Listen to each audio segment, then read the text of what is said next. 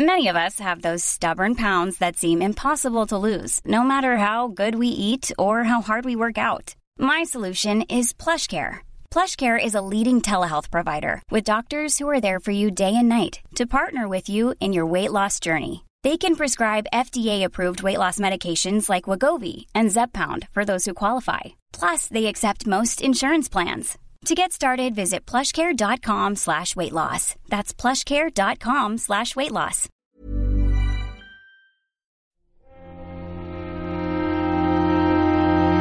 Muy buenas a todos, soy Alejandro Pascual y bienvenidos al anexo en un especial en el que vamos a hacer una serie de preguntas y respuestas sobre las conclusiones que hemos sacado todos del E3. Voy a intentar responder a todos los comentarios que me habéis hecho llegar, que son unos cuantos y me alegro un montón por ello, pero antes incluso me gustaría explicaros ya que nos acercamos a ese verano en el que daremos un poco de conclusión también a la primera temporada del Nexo, pues un poco cómo es el plan de ruta que vamos a llevar en el programa, pues a partir de este punto en el que también estamos por fin volviendo un poco a la normalidad después de todo el ajetreo de las ferias y de tantas noticias y de tantas controversias. Me gustaría empezar primero dándos las gracias porque han sido unas cuantas preguntas las que me habéis hecho llegar y algunas reflexiones también de vuestras partes, algunos estando de acuerdo con mis conclusiones de la feria y otros eh, no tanto, y, y, pasaré a leer todos porque me han gustado mucho todas vuestras sensaciones sobre la feria. Pero antes, como digo, intentar explicaros un poco el plan que vamos a llevar en el verano. Yo creo que todavía, antes de que cierre con la temporada estival, eh, quedan todavía unos cuantos podcasts por delante que me gustaría hacer. Ya sabéis que tengo algunos ya en mente y otros que se me han ido ocurriendo a lo largo de, pues de las diversas reflexiones que, que he ido teniendo en estas últimas semanas. Y lo que sí que habrá una temporada en el que yo me iré de vacaciones y no habrá y no habrá programa. No creo que continúe durante todo el verano porque la verdad es que muchas veces en estos meses no hay tanto ajetreo, ¿no? En la actualidad de videojuego, aunque sí que es cierto que este año por lo menos va a haber bastantes lanzamientos, tanto en julio como en agosto, y muy interesante. Así que no descartéis que pueda llegar a haber algún programa sorpresa, pues yo que sé, a lo mejor incluso mmm, trayendo una crítica sobre ese último Fire Emblem Three Houses que, que va a salir, o a lo mejor nos adelantemos al mes de septiembre, con, con, ese Astral Chain, aunque bueno, es el 30 de agosto, con lo cual prácticamente nos colocamos en septiembre, pero luego tenemos también la Gamescom a finales de agosto y seguro que nos dejará con alguna noticia que, que algún anexo podré a lo mejor sacar para, para intentar comentarlo si hay alguna noticia que creo que sea de especial relevancia. Pero en general el ritmo va a ser un poco menos marcado, menos semanal, ¿no? Del que estamos aquí acostumbrados, para descansar y sobre todo para intentar sacar algunas ideas para el futuro. La verdad es que a mí el Nexo me gusta que se que mute, ¿no? Que, vaya cambiando. Yo creo que lo habéis visto. Esto de que os he comentado siempre de que esta primera temporada era un poco la fase beta, ¿no? En el fondo era un eufemismo. A mí me gusta que el, que el programa sea siempre una fase beta. Que no tengamos secciones completamente marcadas e inmutables que no se puedan variar, pero sí que creo que ese momento de verano es un buen punto para, para intentar cambiar algunos contenidos o añadir otros o qué sé yo, eh, hacer algunas cosas adyacentes. Y de hecho, por ejemplo, este formato de preguntas y respuestas es algo que llevo un tiempo pensando. Si a lo mejor debería de hacer un programa propio, ¿no? Con algunos de los comentarios, porque como habéis visto, sobre todo en las últimas semanas, es que hay veces que se me acumulan y no me da tiempo a, a, leerlos todos y a veces me da un poco de pena. Entonces no sabría si seguir manteniéndolo como una sección al final del programa o hacerlo con una especie de anexo aparte, como estamos haciendo ahora. Eh, me podéis decir también qué pensáis sobre esto, porque ya sabéis que aquí el nexo, este punto de unión de varias opiniones, lo hacemos entre todos y me gustaría escuchar las vuestras. Lo que sí que le he estado dando vueltas últimamente, porque no sé si recordáis que en alguno de los comentarios me habíais dicho que os gustaría que trajera algunos juegos pues, un poco más independientes, ¿no? Que no sean simplemente a lo mejor el triple A de turno, y tenéis razón. Eh, yo de hecho es que juego bastantes juegos independientes, lo que pasa es que muchas veces no termino de encontrar el formato, como me dedico siempre quizá a un tema más concreto, ¿no? Y muchas veces ni siquiera es la crítica de un videojuego en sí mismo a meter estos juegos independientes y se me van acumulando a lo largo de, del calendario, no sé muy bien cómo darles salida y muchas veces sí que tienen ideas que me gustaría mm, llegar a traer en este nexo. Y lo que se me ha ocurrido, y no digo que lo vaya a hacer, ¿vale? Pero mm, de momento es una idea que, que tengo rondando por la cabeza, es hacer una serie de directos, eh, directos, eh, por supuesto en vídeo, no en, no en podcast, de jugando estos videojuegos mientras que a lo mejor también podemos pues tener una pequeña charla, ¿no? De, de la actualidad del videojuego, de lo que haya ocurrido a lo largo de, de, esa semana o incluso de los contenidos del propio programa. Podría ser una especie de nexo en directo. Ya os iré avisando un poco, decidme si os motiva esta idea. Eh, yo la verdad es que aunque he hecho bastantes directos con la página, pero la verdad es que no sé muy bien ni, ni cómo funciona todo este mundo, ni hasta qué punto podéis llegar vosotros a tener eh, cierto interés en ello, o, o, incluso si tenéis tiempo para, para que nos podamos juntar todos, ¿no? Pero la verdad es que como en el Dexo, en el fondo, es una reunión, ¿no? De todos los que estamos aquí, eh, tanto yo hablando como vosotros escuchando, pues sí que me gustaría que, que pudierais participar más y que esta idea pudiera llegar a, a más formatos, ¿no? De hecho, otro formato que se me había ocurrido es tener de alguna manera un canal más habitual de contacto, ¿no? Una especie de, de Discord en el que podamos estar todos en contacto y, poder tener alguna charla o, incluso comentar las noticias que se van sucediendo a lo largo de la semana. Lo que pasa es que incluso el Discord, para la idea que yo tenía pensada, se me queda hasta un poco corto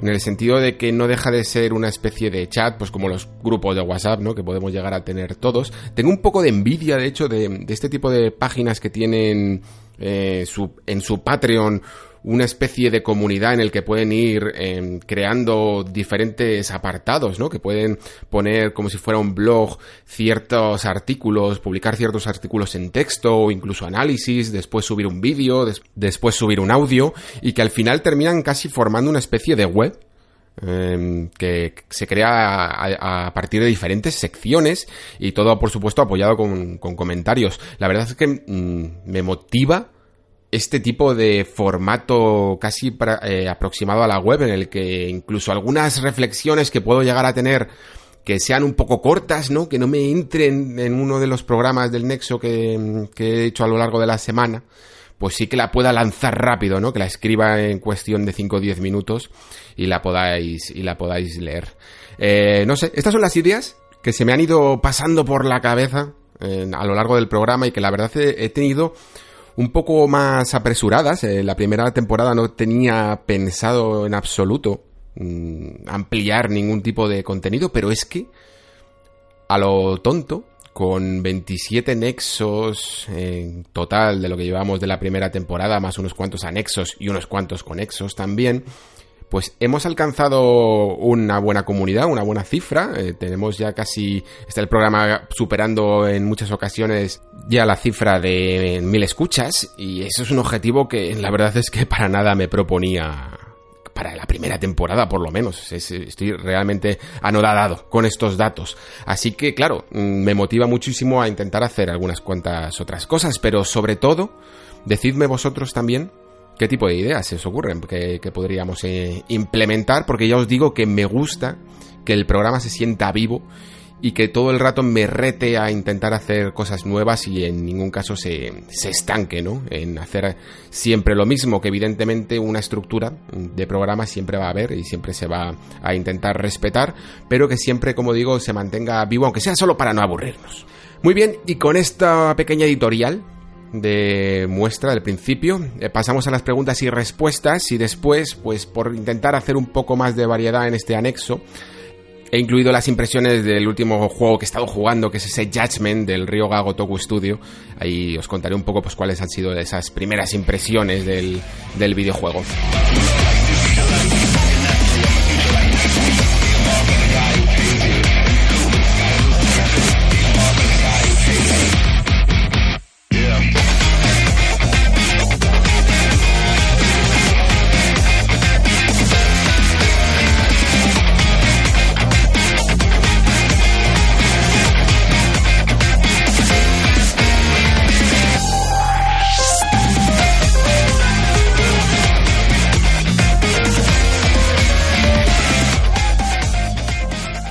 Empezamos con las preguntas, eh, empezamos con Larios, que fue el primero en comentar y me dice, a mí me ha dejado satisfecho este E3, es cierto que no ha habido grandes megatones, pero es comprensible debido a que estamos a final de generación.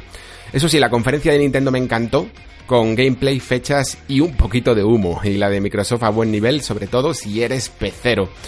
Eh, sí, la verdad es que es comprensible que este 3 mm, haya sido como, como ha terminado siendo por el momento de generación en el que nos encontramos. Es decir, por supuesto que hay muchísimas sorpresas que están ahí esperando y que digamos que en cualquier otro momento de la generación, cualquier otra añada, se hubieran dicho muchísimos más nombres de los que hemos tenido. Pero claro, esto es una de las cosas que yo comentaba con el amigo Jorge en el conexo que nos marcamos aquí hace unas semanas que primero se anuncian las nuevas consolas de generación y luego se anuncian los nombres, que a mí me extrañaba muchísimo que se dijeran nombres de juegos para consolas no anunciadas. Entonces este tope que siempre suele haber en, las generaciones suele pasar factura a los que viven un poco quizá de, esa magia del E3 que en el fondo suelen ser eh, anuncios anuncios que sorprendan. También es cierto, como decía en el programa, pues que quizá ha sido el E3 más spoileado de todos los que hemos vivido. Creo que se nos haya pasado de frenada esta ansia de información. Y de, de rumores que al final han sido muchas veces ciertos. Y que claro, eso al final pues quita un poco de lo que era el organigrama del E3, que era el momento en el de las sorpresas. Si nos quitamos eso, pues en definitiva, ¿qué diferencia hay de lo que podemos estar especulando a lo largo de todo el año, no? Eh, lo que dices de Nintendo, pues eh, toda la razón. Eh, está muy bien que mezclen esa gameplay con y añadan las fechas de lanzamiento de casi todos sus juegos y ese poquito de humo, ¿no? Que eh, se trata, me imagino que hablaremos de lo mismo, ¿no? De Zelda Breath of the Wild 2 o como quiera que se llame al final.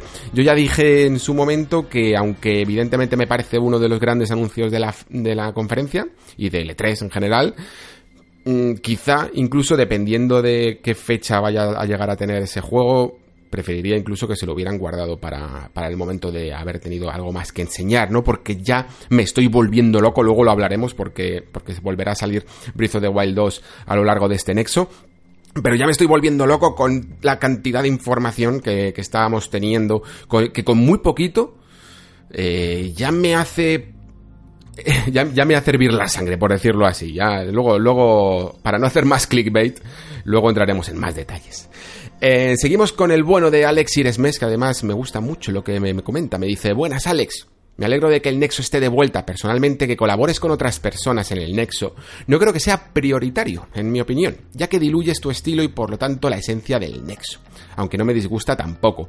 Y digo que me alegra porque sí que es cierto que muchos estáis contentos con que traiga eh, invitados, ¿no? Al Nexo y a mí me encanta, evidentemente, traer invitados, principalmente pues porque son amigos, ¿no? Y siempre es un gustazo poder hablar con ellos. Pero me gusta que, por ejemplo, Alex haya entendido un poco que la esencia del nexo en el fondo es esta persona que está aquí hablando y que muchas veces intenta no divagar demasiado a la hora de comentaros un poco sus opiniones de la industria.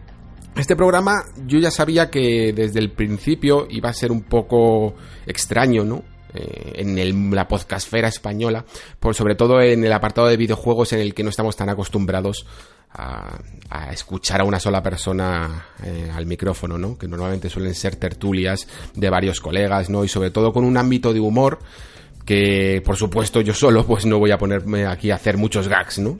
Pero que evidentemente creo que también tiene su lado positivo y por eso aposté por él, que es esa reflexión que quizá pueda llegar a estar más concentrada, ¿no? Cuando solo es una persona la que está con sus punto por punto explicándonos un poco sus divagaciones.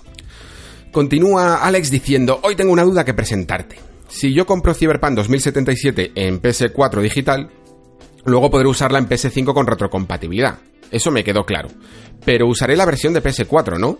Es decir, puede que la versión de PlayStation 5 sea una versión diferente con mejores gráficos y que no tenga relación con la de PlayStation 4 que compre en abril.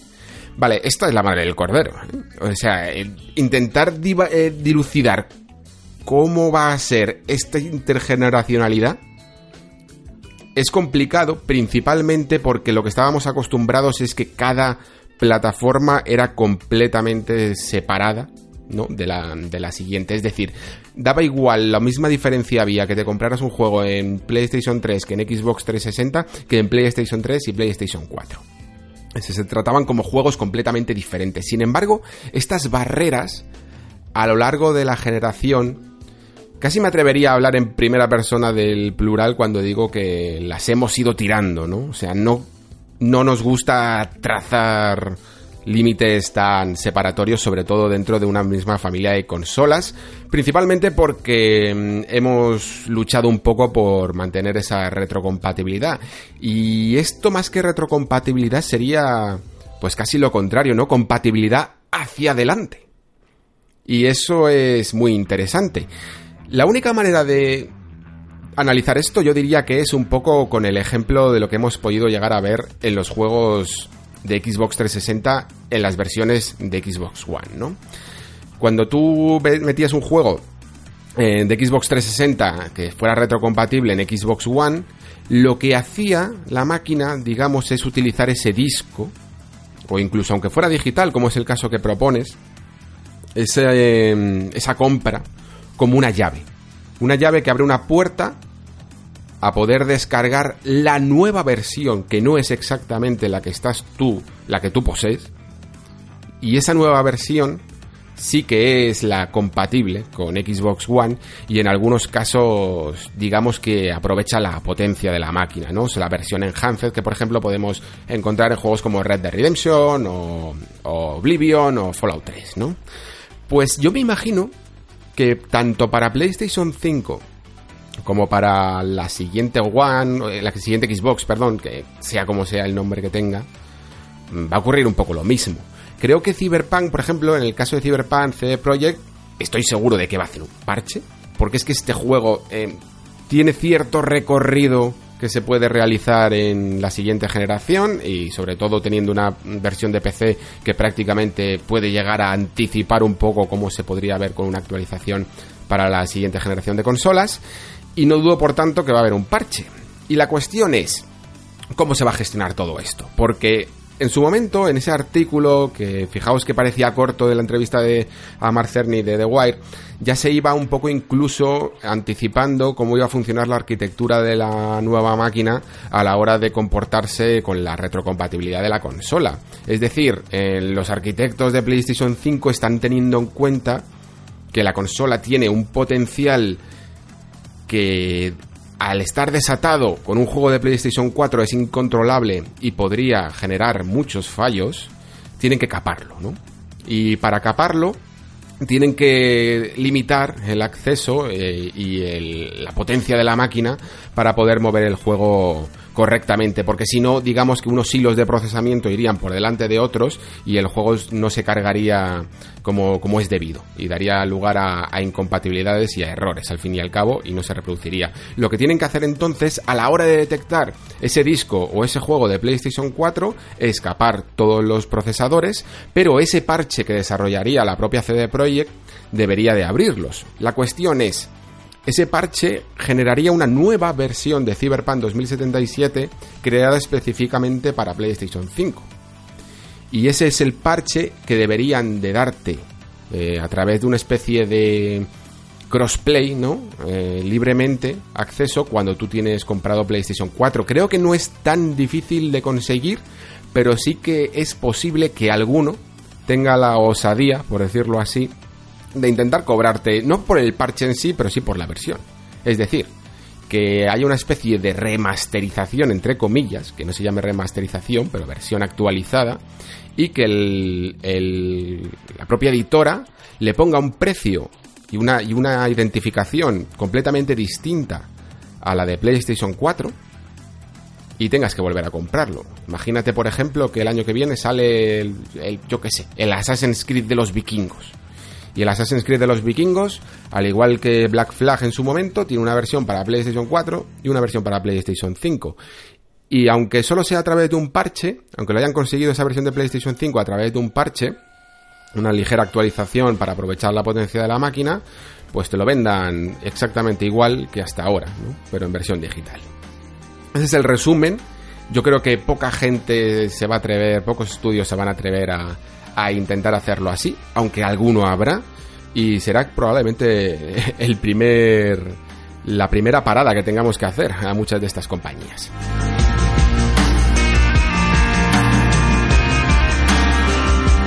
Seguimos con Enrique, que me dice, buenas Alex, en primer lugar felicitarte por tu programa, la verdad es que se agradece encontrar espacios donde se trata el mundo de los videojuegos con madurez y con otro enfoque. Me alegra ver que poco a poco hay lugares donde los que ya tenemos una edad podemos disfrutar con análisis de ciertos aspectos cuando la mayoría se queda en la superficie. Me ayudas a disfrutar más de esta afición con reflexiones muy interesantes que muchas veces por falta de tiempo no soy capaz de hacer. Con dos niños y el trabajo voy liado. Lo dicho, felicidades. Pues eh, muchísimas gracias, de verdad, Enric, porque la verdad es que yo creo que el trabajo que, que intento hacer yo con el Nexo no es un trabajo exclusivo, no es un trabajo que es que nadie pueda hacer. Precisamente creo que el trabajo un poco de lo que denominamos entre comillas prensa, que a mí sinceramente, esto creo que no lo hemos hablado nunca, pero yo no me considero ni periodista ni, ni dentro de la prensa, me puedo considerar un crítico analista de, como quieras llamarlo, de, videojuegos, eh, lo cual le quita mucho glamour al asunto. Y no somos más, en el fondo, mi verdadera identidad no es más que ser ahorradores de tiempo. Porque el trabajo que hago yo no es nada en el fondo que no pueda hacer cualquier persona que tenga tiempo. Eh, simplemente es que muchos de, vosotros, pues como dices tú y como probablemente al, eh, terminaré yo apuntando en el futuro, pues estáis muy, muy liados, eh, tenéis pues como dices tú, como en el trabajo y con los niños tienes suficiente y yo un poco lo que intento siempre pues es eh, recopilar estas reflexiones ¿no? y este trabajo un poco de lectura y documentación y traerlo, y aquí para ahorraros esas horas y que todos eh, alcancemos un punto común en el que podamos seguir mm, reflexionando sobre la industria. Así que me alegro muchísimo que, te guste y sobre todo eh, yo de lo que estoy contento con el Nexo es, como dices tú, pues que tratemos el mundo de los videojuegos con, con madurez y precisamente por eso en las ideas que os he comentado antes estoy ahora mismo un poco más enfocado a crear ese espacio, ¿no? Y sobre todo ese espacio limpio, diría, ¿no? Limpio. Fijaos que a, lo largo de, esta primera temporada, a poco que ya hemos conseguido esas mil escuchas eh, que os decía antes, prácticamente casi todos los comentarios que, estamos recibiendo son siempre respetuosos. Podemos estar en de acuerdo, en desacuerdo, pero siempre, siempre son respetuosos, aunque alguno ya eh, empieza a aparecer los troles. Los troles suelen ser la, la seña, ¿no? La, la prueba de que algo está creciendo. Suele ser así. En el momento es, es, inevitable, viene con el paquete, ¿no? Y creo que en muchas comunidades, esto lo sé por experiencia además, eh, creo que muchas veces hay mucha gente que tiene ganas de comentar, tiene ganas de debatir, tiene ganas de explicar sus ideas y muchas veces no puede porque la parte de los comentarios, no, la parte de la comunidad suele estar mancillada. Y a mí lo que me gustaría es que la verdad que este nexo se mantuviera bien limpio, pulido y barrido de, de malas experiencias de este tipo que al final lo que consiguen muchas veces es desanimar a la gente a comentar desde el respeto y intentar crear un debate enriquecedor, ¿no? Por eso, de hecho, mm, estaba pensando en estos nuevos hilos, mm, canales alternativos de comunicación, pues a través de directos o a través de eh, comunidades como Discord o la que sea, o cualquier otro medio, para, para poder seguir avanzando en este camino. Me sigue comentando el amigo Enric. Eh, espero mucho Cyberpunk 2077, sobre todo porque este tipo de mundos siempre me ha fascinado. Sobre esto te quería preguntar, más allá de gráficos, ¿cómo ves el juego en cuanto a atmósfera y ambientación? ¿Transmite como una Blade Runner o algo parecido? Perdona por el rollo y hasta pronto. No te preocupes por el rollo. Ya sabéis que a mí no me importa leeros bien. Eh, pues es que justo yo lo diría lo, lo, contrario, más allá de gráficos, ¿cómo ves el juego en cuanto a atmósfera y ambientación? Es que la atmósfera y ambientación es lo mejor del, juego, de Cyberpunk 2077, más allá incluso de los gráficos. Tengo ganas de ver un poco esta demostración que vimos en el E3 eh, de nuevo, porque la vimos en un proyector que diríamos que a lo mejor no era incluso eh, la mejor de las de los formatos para reproducir este este contenido. Me gustaría verlo en un vídeo eh, normal, en una pantalla normal, para ver un poco más este aspecto gráfico, porque este año me dejó un poco menos impresionado que el anterior. Es un poco la conclusión que os comenté en el último Nexo, ¿no? Porque lo que viene a ser atmósfera y ambientación es sin duda lo más importante de Cyberpunk 2077 y lo que más conseguido está. Si tuviera algo con lo que quedarme de este juego, creo que no habría duda de que serían esos aspectos. Seguimos con Javier, que me dice, buenas Alex, la verdad es que me ha gustado mucho el programa y como habéis cubierto el E3 tus compañeros y tú. A mí la verdad es que me ha gustado este E3, que es de transición, pero me ha dejado contento con todo lo que se viene. También puede ser que desde casa se vea de otra manera y al ver las conferencias y la cobertura da distintas sensaciones que al estar allí. Eh, sobre el E3 yo creo que en unos años llegaremos a tener directs de cada compañía eh, y si tienen algo jugable pues llamarán a los periodistas para ir a probar y poco más. Pues sí, es cierto. Es que además, esto que comentáis, que lo comentáis algunos cuantos, eh, de verlo desde casa y verlo in situ, por mucho glamour que pueda parecer todo esto que hemos creado alrededor de viajar a, Los Ángeles y al Convention Center, en el E3, la meca de los videojuegos y todo esto, os puedo asegurar que viéndolo desde vuestro sofá, ahora además que, es muy fácil reproducir el contenido en streaming, no era como hace una década o más, eh, que era realmente complicado eh, pillar la señal y entrarse de todas las, de todas las novedades, ¿no? es mucho más cómodo verlo desde vuestra casa, eh, comiendo palomitas eh, con los amigos, pidiendo una pizza o lo que sea, que verlo desde allí. Porque muchas veces incluso es que no podemos ni siquiera nos da tiempo a asistir a las conferencias o a analizarlas en el momento todo lo bien que querríamos, porque a lo mejor entre la conferencia de Ubisoft y la siguiente, pues tenemos unas cuantas citas tenemos que acudir y son y esas citas se alargan, eh, nos perdemos la conferencia de Bethesda, por ejemplo, y en el momento en que te pierdes una conferencia que además es en directo, después ya no la ves igual, ¿no? Eh, y no puedes llegar a analizar todo de la misma manera. Y os, puedo asegurar que los análisis que se hagan desde la frialdad de verlo a través de un monitor a mm, no sé cuántos mil kilómetros de distancia es mucho mejor que incluso llegar a verlo que incluso llegar a verlo desde allí. A mí me gusta por lo menos más. Eh, de hecho, creo que a nivel de conferencias mm, las habría analizado mucho mejor estando aquí. Eh, eso es un poco lo que quiero transmitir. Pero sí que es cierto, como dices, que creo que poco a poco, cada año, mm, este, este formato no sé si va a llegar a, mutar, pero sí que hay unas cuantas compañías que por lo menos van a ir mezclando los dos, los dos formatos, ¿no? Tanto el de conferencia propia directo como los vídeos o incluso más incluso el formato este de Treehouse tan bonito que, creó Nintendo. Y que le funciona tan bien, porque creo que hay algunos algunas compañías que siguen prefiriendo la efusividad de los directos, ¿no? de, salir ahí con, todo un público que te está gritando y que les funciona muy bien. Fijaos si no Bethesda. O sea, es que imaginaros un, especie de Nintendo Direct, un Bethesda Direct. sin tantos gritos, ¿no? Sin tantos aplausos. ¿Cómo podría llegar a, ser eso, no? Luego tenemos otros, otras compañías que están intentando encontrar su sitio.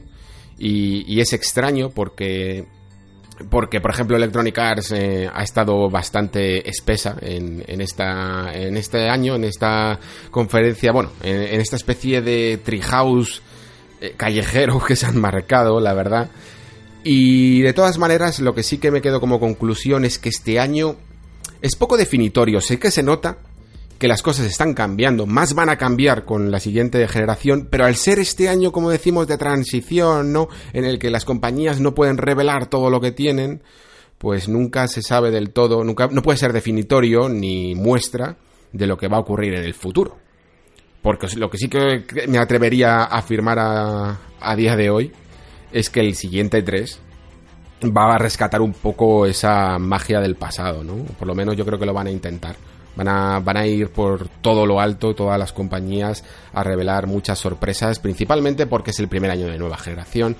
Y ese año de nueva generación suele ser, suele ser intenso. Además es que se presenta un año que si de por sí ya es potente, se nos olvidan a veces que es que vamos a tener cita extra antes del E3, porque yo me imagino que tanto Xbox, tanto Microsoft con Xbox como Sony con PlayStation harán su propia conferencia antes del E3 para intentar atraer toda la atención eh, mediática ¿no? en la presentación de su máquina.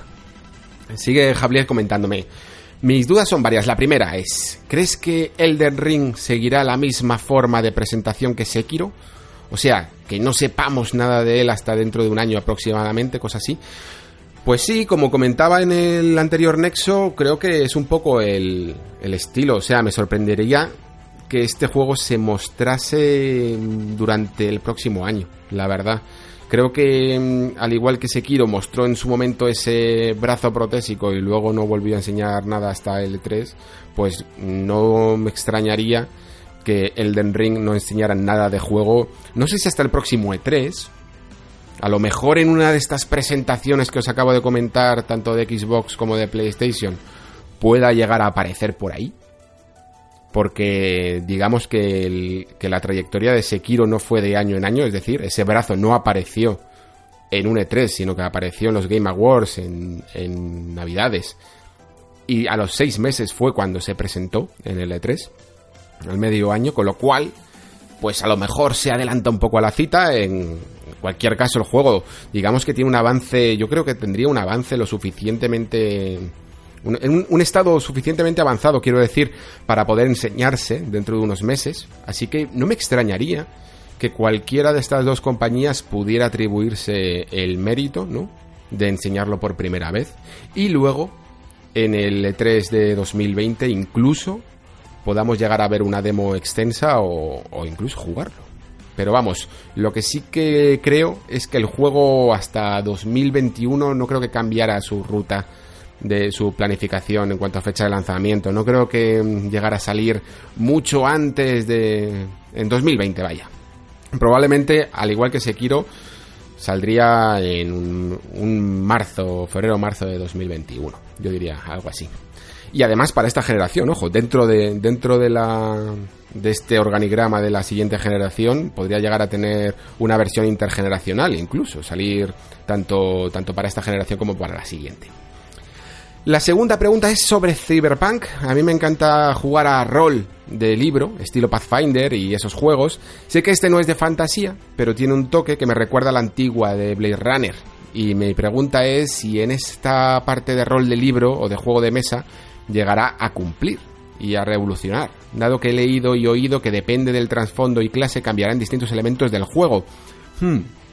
Vale, pues no creo que esté intentando hacer un traspaso de, digamos, de reglas tan exhaustivo como lo que podría estar haciendo Baldur's Gate 3 con la nueva versión de Dungeons and Dragons, ¿no? Creo que han cogido más el universo de Cyberpunk como puesta para como puesta en escena, ¿no? Como ambientación, como como atmósfera, como Biblia, pero no sé si las reglas de, de sus dados y tiradas eh, realmente se van a aplicar al no ser un juego de rol estricto y por turnos, sino que es una experiencia más de acción. Lo que sí que creo es que habrá mucha fidelidad pues a la hora de bueno, pues de atribuir las distintas clases o las distintas habilidades, pero incluso eh, de una manera más abierta, por lo menos eso es lo que se nos ha confirmado. En el juego original me imagino que si tú te coges un Netrunner, eh, de un origen corporativista, ¿no? que es uno de, de los orígenes que hay, pues ese es un poco tu bagaje de principio a fin en la partida, mientras que en, este, en Cyberpunk 2077 va a haber una especie de clase híbrida, ¿no? Tú puedes, vas a poder ir compatibilizando habilidades de clases muy distintas, empezando a lo mejor siendo un hacker y pasándote a ser un, una clase de cuerpo a cuerpo más más centrada en las peleas, ¿no? Y en la fuerza. Eh, eso sí, el trasfondo me imagino que no puede cambiar. En la demo yo vi tres distintos orígenes, por decirlo así. Digo orígenes porque es que me recuerdan un poco a los orígenes que encontrábamos en Dragon Age Origins. En el sentido de que podíamos escoger un, un tipo nómada, luego un tipo corporativo, ¿no? Que era otra clase del Cyberpunk 2020 y luego también la otra que era callejero, creo que se llamaba Street Boy, ¿no? Que me supongo que era que venía de, una, de un origen muy humilde de las calles. Y esos eran un poco las, los tipos de orígenes que podías elegir que de alguna manera habrían opciones de diálogo mm, exclusivas, ¿no? De, cada uno de estos orígenes que podíamos utilizar. Pues si éramos callejeros, pues a lo mejor dominábamos la jerga eh, callejera mucho mejor que si éramos del tipo corporativo, por ejemplo. Mi última pregunta es sobre Zelda Breath of the Wild 2. Y si crees que será un juego de lanzamiento de esas nuevas Switch tan rumoreadas. Pues no sé si lo harán coincidir. La verdad, yo creo que quizá no en el sentido de que a lo mejor esas Switch tan rumoreadas, que, vamos, que es que son tan rumoreadas que, tienen que ser ciertas, por narices. Y creo que van a llegar antes incluso que Zelda Breath of the Wild 2. Incluso en el mejor de los escenarios, en el que nos pongamos que Zelda llegaría, eh, lo más cercano que creo que sería lógico pensar, es en Navidades de 2020, ¿vale? además es que sería muy gracioso. En plan, eh, las dos consolas Xbox y, PlayStation con su nueva generación y Nintendo te dice, pues yo voy con Zelda, Breath of the Wild 2. Sería como su manera de competir, estaría bastante bien. Y creo que ya habrían salido estas nuevas Switch. Eh, no me las espero para muy tarde, la verdad. Por lo menos esa Switch mm, mini, no sé cómo llamarla exactamente, esa, Switch Lite, esa Switch unificada, ¿no? Con los Joy-Con directamente acoplados dentro de la pantalla, que yo en su momento incluso en uno de, los Nexos os comenté que pensaba que sería la, segunda en salir. Primero harían el modelo Pro por una escalada de precios, pero la verdad es que Nintendo parece que tiene otros planes eh, para, para este modelo. Y yo creo que se pueden llegar a anunciar, pues, en los próximos meses. O sea, no, no diría, no descartaría que de aquí a dos o tres meses sepamos bastante de estos modelos. Lo que sí que creo es que se han retrasado un poco, más de lo esperado, más de lo que habría querido incluso Nintendo por la sencilla razón de esta extraña guerra comercial ¿no? que se está marcando los Estados Unidos con China. Ya sabemos que en su momento Nintendo pasó sus fábricas de la propia Japón, que era de las pocas que quedaba, haciendo sus productos en Japón eh, para exteriorizarlas al mercado chino, que evidentemente es mucho más barato. Y ahora, eh, para evitar más problemas en el futuro que puedan interponerse en la fabricación de sus productos de hardware, las ha llevado al sudeste asiático. ¿Esto qué significa? Que probablemente se haya retrasado un poco por esta logística que ha tenido que haber de, llevar todas sus plantas de mm, producción a, otros países, ¿no? Y seguramente pues haya afectado, por supuesto, al lanzamiento a los planes de lanzamiento de estos dos modelos, pero aún así no creo que vayan a llegar tan tarde como finales de 2020, por decirlo así. Creo que tiene que llegar bastante pronto, de hecho.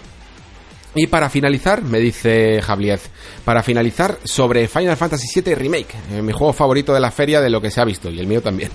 Y es que, y es si incluirá algún guiño a la obra original. Sé que hay muchas cosas uno a uno del juego, pero mejoradas y traídas a la actualidad, pero ¿crees que estaría bien algún guiño como el Aye Boy o cosas de ese estilo?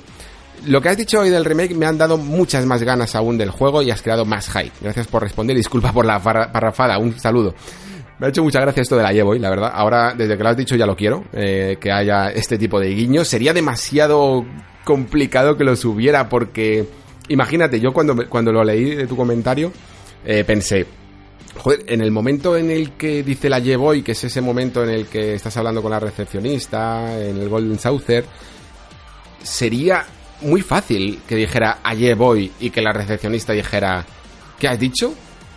Y Cloud respondiera, quiero decir allá que allá voy, ¿sabes? algo así, ¿sabes? Que simplemente añadieran dos líneas de diálogo extra. Pero claro, tener que explicarle a Square Enix Japón que es que quieres hacer un homenaje a una mala traducción y que a la gente le va a gustar mucho, creo que es demasiado difícil de, hacer entender a, eh, en un producto que además se está midiendo tanto cada pequeña cosa que ocurre dentro de él hasta el punto de ese famoso departamento de ética que se han montado que me parecería que bastante complicado de llegar a ver algún tipo de guiño tan tan propio de nuestro país, Pero la verdad es que sí que creo que va a haber muchos guiños a la obra original, evidentemente. De hecho, por ejemplo, pues esa famosa escena del burdel de Honeybee, ¿no? Que salía en el original, estábamos ya incluso llegando a dudar de si aparecería en la obra final y ya se ha confirmado que sí que va a estar. Así que la verdad es que como dices, pues sí, estoy alimentando mucho el hype con Final Fantasy VII, pero creo que hay razones para ello. Creo que hay razones para estar por fin encantados con, con algo que además ya os digo que, que en mi humilde opinión ya sé que de momento soy, como, como suelo decir, como le, estoy, como le digo a mis compañeros, soy un poco un, un, predicador callejero encima de una caja diciendo que esto de las partes está bien, que ya lo veréis, que ya veréis el futuro. Pero de verdad que lo creo así, de verdad creo que es un momento emocionante, que es algo que por el puro hecho de ser nuevo, una nueva forma de estructurar el videojuego, a mí por lo menos me hace mucha ilusión.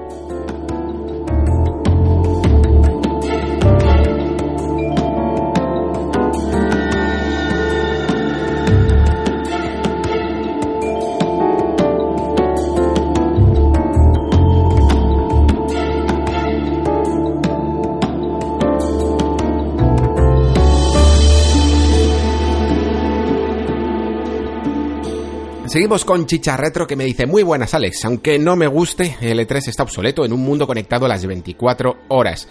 Hoy las empresas pueden manejar mejor los tiempos y presentar sus productos vía stream, pero sigue siendo interesante que se puedan probar juegos que saldrán en futuro. Y por ese lado creo que debería mutar a la feria de las betas y no la feria de los trailers, como es ahora.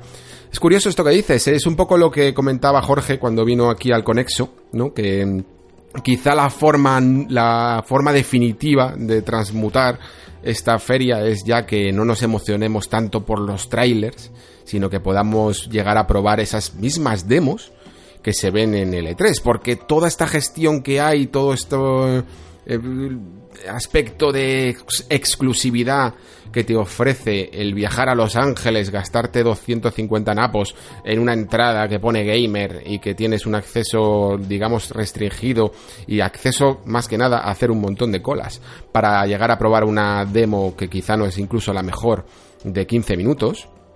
Eh, bueno, 15 minutos es incluso larga. Es un poco enrevesado. La verdad es que la idea que tienes de, de las betas a mí me gusta mucho porque daría lugar a que todo el mundo pudiera ver después del tráiler, ¿no? Después de estar hypeado un poco con lo que, con lo que ha visto, el propio juego en sí. De hecho, podríamos incluso decir eso de esto ya lo inventó Kojima, a la hora de presentar PT, por ejemplo, y que de repente apareciera ahí en, nuestras en nuestra demo de PlayStation Network, prácticamente pasando desapercibido y que el boca a boca hiciera su trabajo. Lo que pasa es que muchas de estas betas están en eso, en, en formato beta o incluso en formato alfa.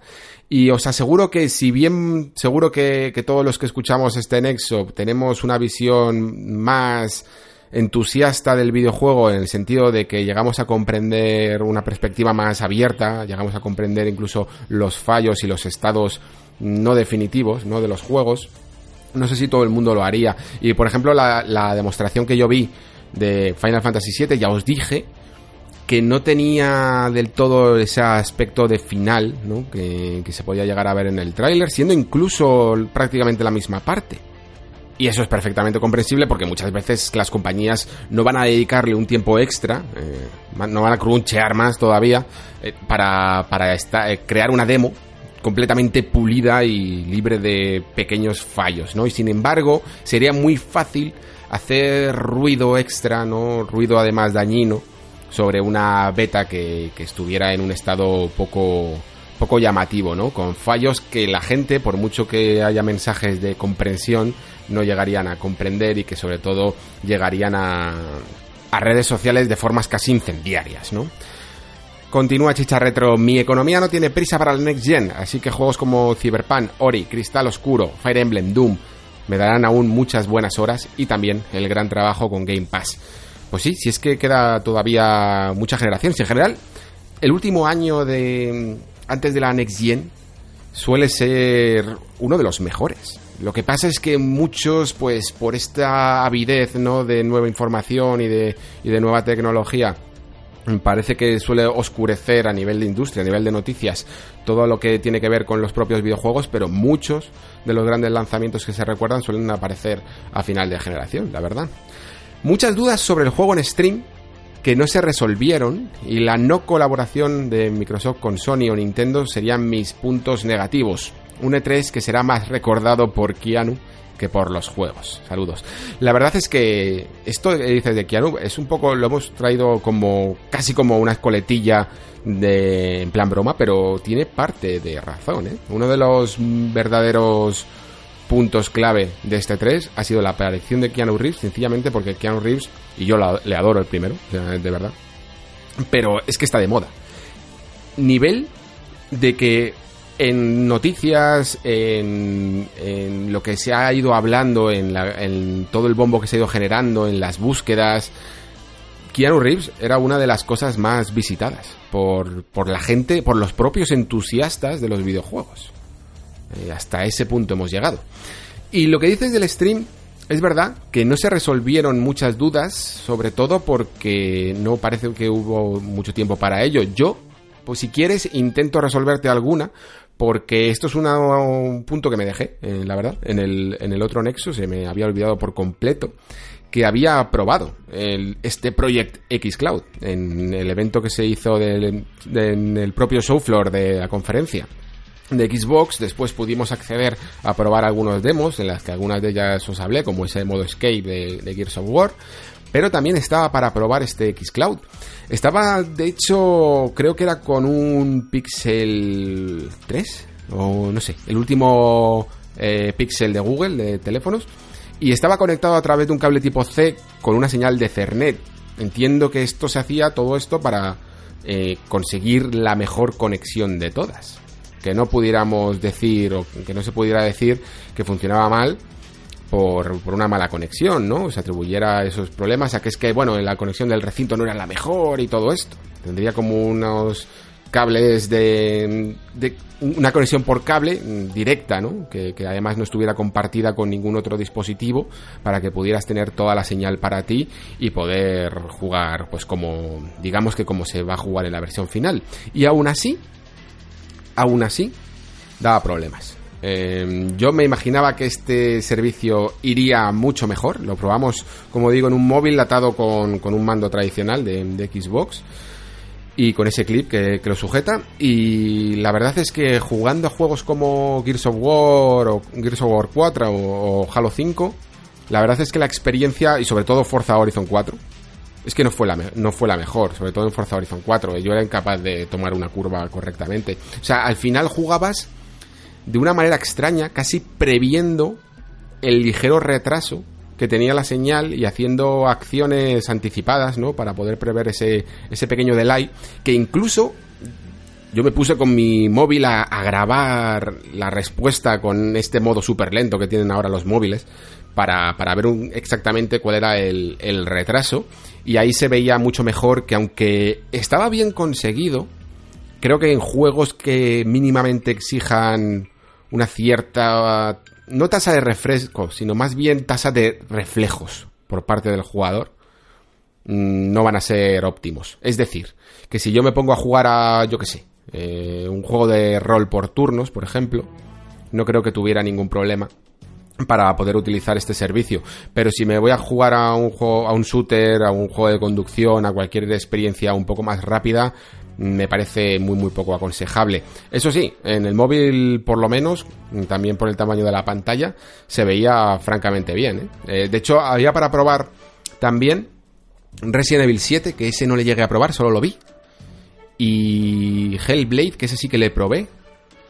Y por ejemplo con Hellblade no tuve tantos problemas, pues un juego que, va a 30 frames, que no requiere tanto, no, no llegué a combatir, eh, el momento en el que estaba no, podía combatir, pero sí que al moverse y tal, pues no, no había tantos problemas. Aún así, incluso con Hellblade, que prácticamente fue darme paseitos, no terminaba de encontrarme cómodo.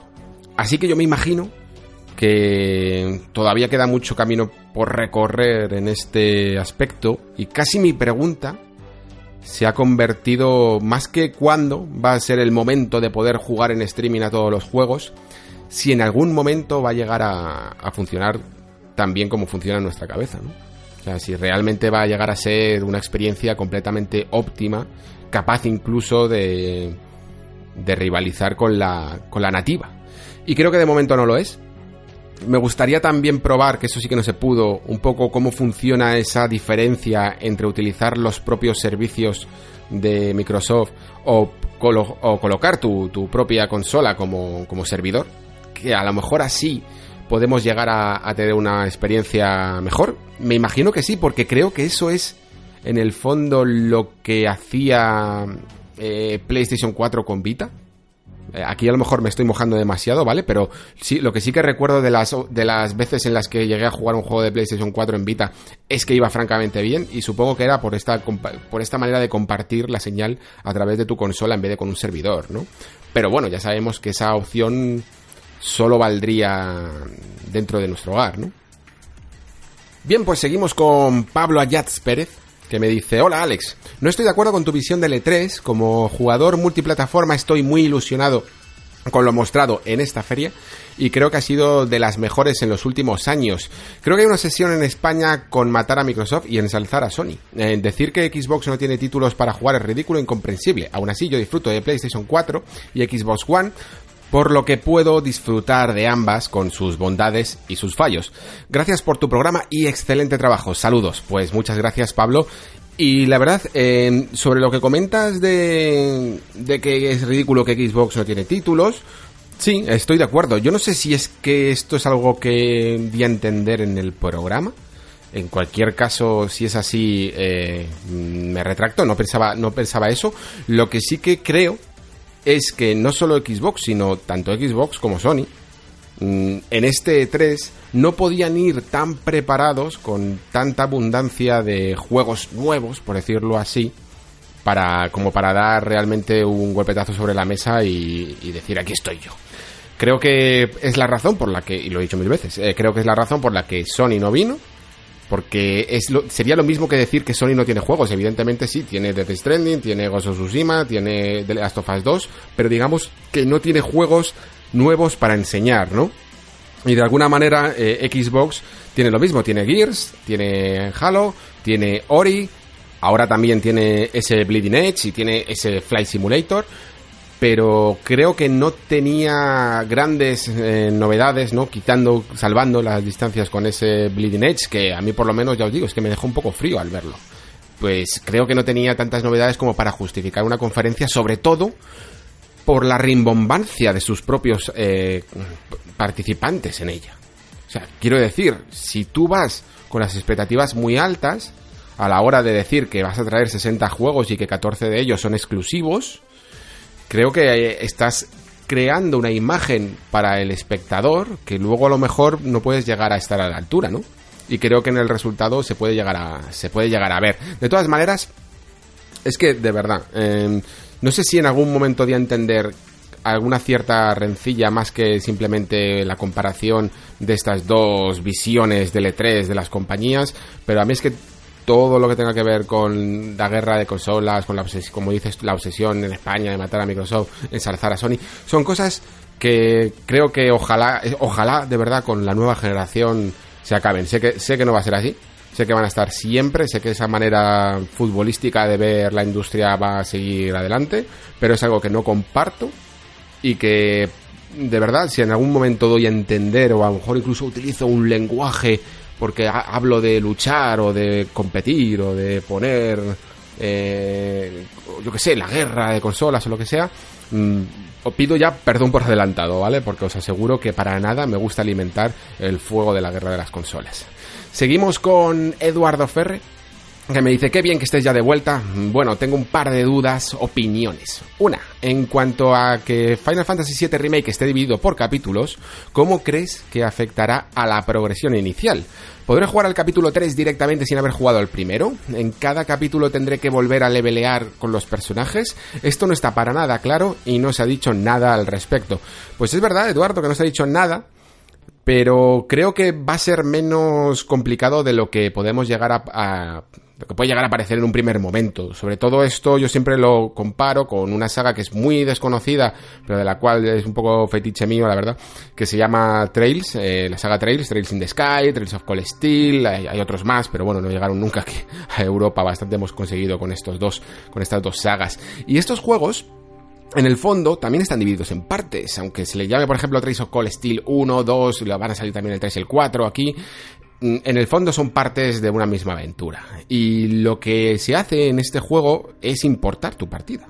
De hecho, en Cold Steel está bastante avanzado al nivel de que el juego llegó a salir en PlayStation 3, en PlayStation Vita, eh, ahora luego salió una versión más mejorada, muchísimo de más. Eh, para PlayStation 4 y puedes subir tu partida incluso saltándote ese paso necesario de tener PlayStation Plus para poder descargarla en otra versión de otro juego. Se respetan todos los niveles de tus personajes, todos los objetos que has conseguido, todos los desbloqueos y básicamente cada vez que terminas una de estas partes, por ejemplo terminas con el Steel 1, Mm, el juego, al empezar, te da la opción de poder importar el progreso a través de tu. de un fichero de guardado, ¿no? Con lo cual, en Final Fantasy VII Remake no creo que haya mucho problema en este aspecto. Creo que si juegas desde el capítulo 1 y pasas al capítulo 2, vas a poder importar tu partida guardada. Y en el caso de que juegues directamente al capítulo 3, eh, lo que se hará es lo que casi todos los juegos han hecho. Mm, tanto esta saga de Trails, como te digo, como los propios Mass Effect, cuando no importabas partida guardada, o cualquier caso, que se hacen personajes por defecto, digámoslo así, e incluso en el caso de que hubiera decisiones, que 7 Remake no creo que las tenga, se hace por una partida jugada por defecto también con unas, con unas decisiones preestablecidas, que es lo que hacía Mass Effect.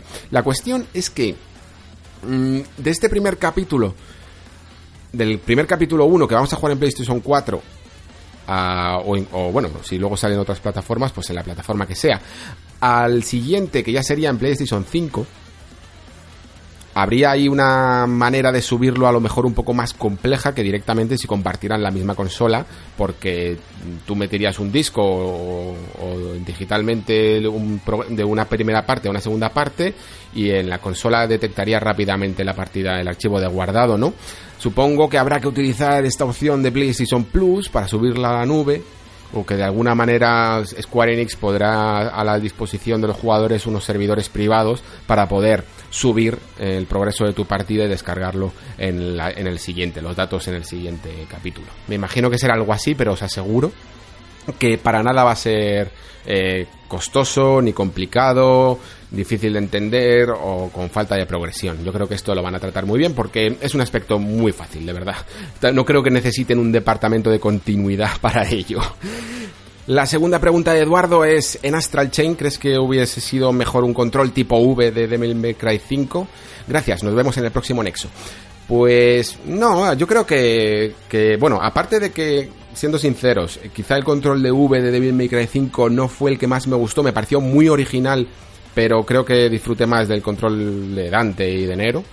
Creo que mm, para Astral Chain lo que merecía era pues un sistema de combate propio. Creo que la propia justificación de Astral Chain es el combate nuevo, es tener una manera de combatir combinando dos personajes que controlas a la vez a través de una cadena que, le, que hace que, digamos, hace como estrategias de pinza al rival, en el sentido de que le puedes llegar a flanquear con el otro o, o capturarle casi dentro de esa propia cadena, ¿no? Y creo que es ahí donde realmente se justifica el juego porque a nivel de exploración, bueno, a nivel de exploración a lo mejor está mejor, pero esas mecánicas que han creado de, detectivescas o de fases en moto me parecen muy nominales y no creo que sea una aventura en sí que reúna varios sistemas. Creo que se va a centrar sobre todo en el combate y creo que necesita una personalidad propia para destacar. Seguimos con David Link, que me comenta a través de Twitter, me dice, podcast genial como siempre, tratas y respondes todas mis dudas sobre los juegos que más me interesan de este 3, solo una pregunta. ¿Viste el teaser de Zelda Breath of the Wild 2? ¿Es posible que Zelda cobre más protagonismo combinando los dos personajes o directamente que Link sea apresado y sea Zelda la que lleve el peso de la trama? Con una, jugabilidad similar pero a la vez diferente. En una Irule devastada por una especie de cataclismo que cambie la orografía y la situación de todos los personajes. A mí, de verdad que me encanta todas las teorías estas locas que estamos montándonos con Breath of the Wild 2, principalmente porque me, me flipa que de un pequeño teaser, sencillamente por la cosa de que Zelda sale con el pelo corto, ya hayamos captado como que se puede controlar. Y hay incluso esta teoría loca, ¿no? De que, claro, es que cuando si se corta el pelo eh, es una manera de animar a nivel jugable mucho mejor, ¿no? Me, fascina, de verdad, la, la, la, calidad de la imaginación que tenemos como jugadores en algunos momentos. Eh, no lo sé. esa, es la, esa es la mejor respuesta que te puedo dar. No tengo ni idea de qué van a hacer. No tengo ni idea de si va a ser un juego que a dos, cooperativo, eh, vamos a manejar a Link, vamos a manejar a Zelda, vamos a manejar a los dos personajes. Yo me imagino que por las declaraciones que han hecho a nivel de que eh, tendríamos, ahí íbamos a tener una serie de DLCs.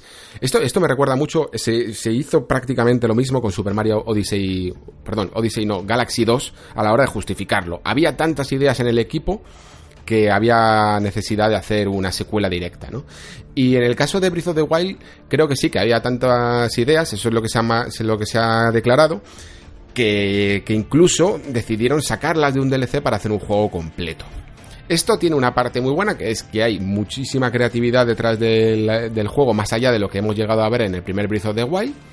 Y por otro lado, la confirmación de que vamos a recorrer, como os decía antes que estaba un poco nervioso, eh, la confirmación de que vamos a tener el mismo terreno, ¿no? Cuando yo veía ese castillo que, temblaba y se alzaba en el aire y os decía que yo rezaba porque se fuera a otra localización, parece que no va a ser así, parece que no sé qué va a pasar, pero que se van a quedar en el mismo Irule. Y de hecho, Mm, no sé si esto hasta qué punto afectará al mapeado. No sé si, como dices, cambiará la situación de todos los personajes, pero reconoceremos las distintas ciudades que ya veíamos, las localizaciones, las partes de la orografía del terreno más, más señaladas, ¿no? Pues por ejemplo esa montaña casi partida, ¿no? O ese cañón en el desierto, ese tipo de cosas se mantendrán, pero yo, de verdad, que quiero que penséis, es que sé que, os estoy intentando convencer, no debería hacerlo, porque esto es una opinión personal, pero, pero de verdad os apetece, de verdad os apetece volver a recorrer el mismo lugar, de verdad no preferiríais tener otra vez esa sensación de descubrimiento, de plan que hay ahí encima de esa montaña que brilla. Eh, ese tipo de cosas, en cierta medida, seguro que se van a trasladar. Seguro que habrá siempre sorpresas que nos hagan un poco mm, pues eh, volver a recorrer esa zona como si fuera la primera vez, pero no sé. A mí la sensación de pensar, ya sé dónde está la ciudad de cada una de las razas, ya sé un poco dónde están las partes más eh, indicativas ¿no? del terreno. Incluso, por ejemplo, ese laberinto que os decía que hay eh, en la zona norte, en una isla va a estar otra vez ahí, el mismo laberinto que ya recorriste. Es que, es que no lo sé, creo que es demasiado pronto, pero a mí me da un poco la bajona, os lo reconozco, con el tema de que va a ser la misma orografía. De todo esto, muy probablemente me voy a retractar eh, fuertemente cuando, cuando salga el juego y me parezca increíble, pero de momento digamos que mi nivel de expectación es menor que el que me habría gustado tener con la secuela de Breath of the Wild, ¿sabes? Es, como algo tan poderoso que, que ahora mismo Nintendo tiene tanto el cetro de, de saber que tiene algo importante en la mano, ¿no? Pero también la responsabilidad de estar a la altura de lo que ha creado y eso no es tan fácil. Esas expectativas no son muchas veces tan fáciles de manejar. Ya sabéis que muchos estudios no han estado muchas veces a, a, las alturas de las expectativas de lo que crearon en su momento, ni siquiera fueron capaces de replicar esa magia de lo que ellos mismos crearon.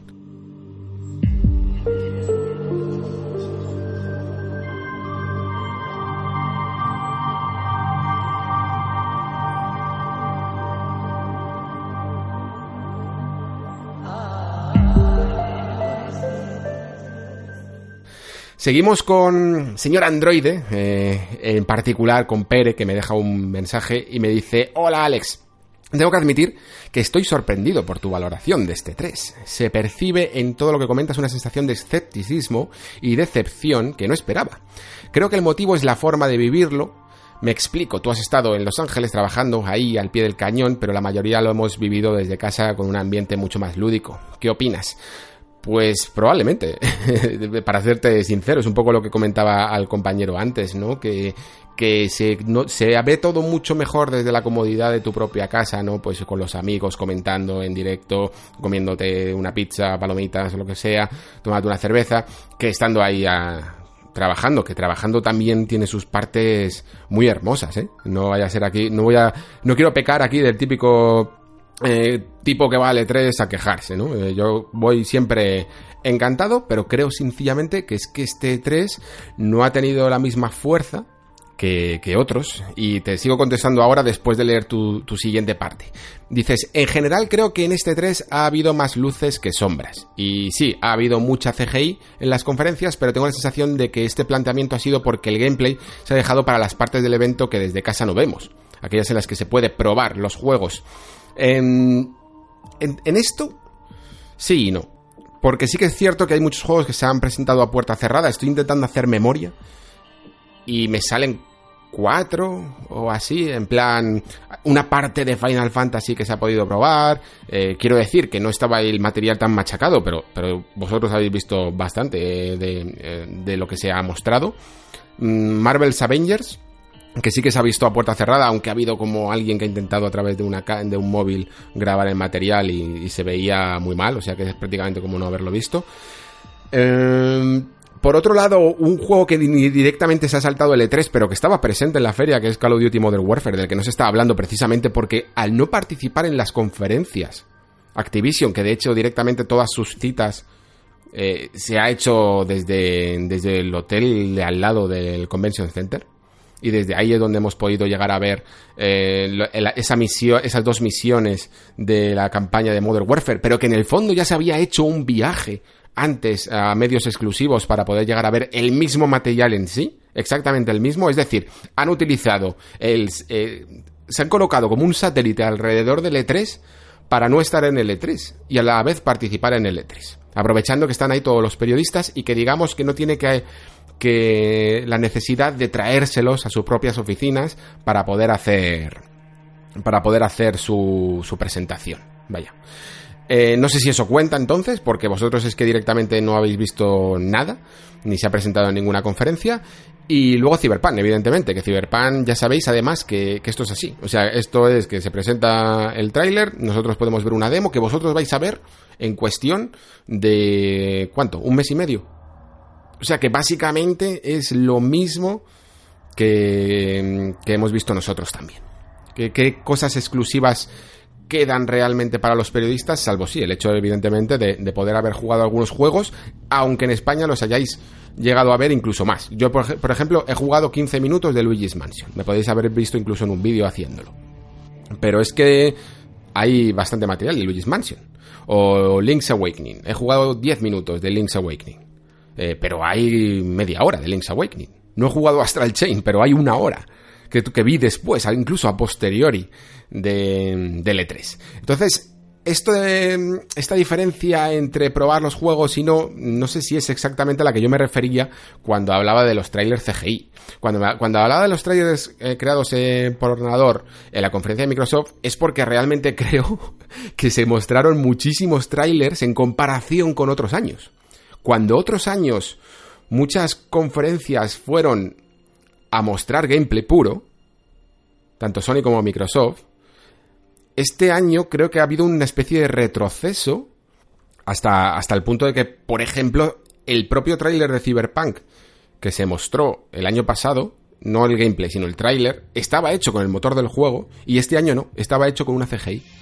Entonces sí que creo que ahí ha habido, ha habido un poco de cambio. Eh, continúas diciendo, el Treehouse o el Inside Xbox del día siguiente parecen buenos ejemplos de ellos. Y de aquí proviene mi primera pregunta. ¿Realmente es tan diferente a nivel de planteamiento y ejecución el Treehouse y ese Inside Xbox? Tú que has estado ahí, eh, lo has podido vivir seguro que lo conoces mejor, porque desde casa se parecen muchísimo, pero entiendo que tiene que haber muchas diferencias.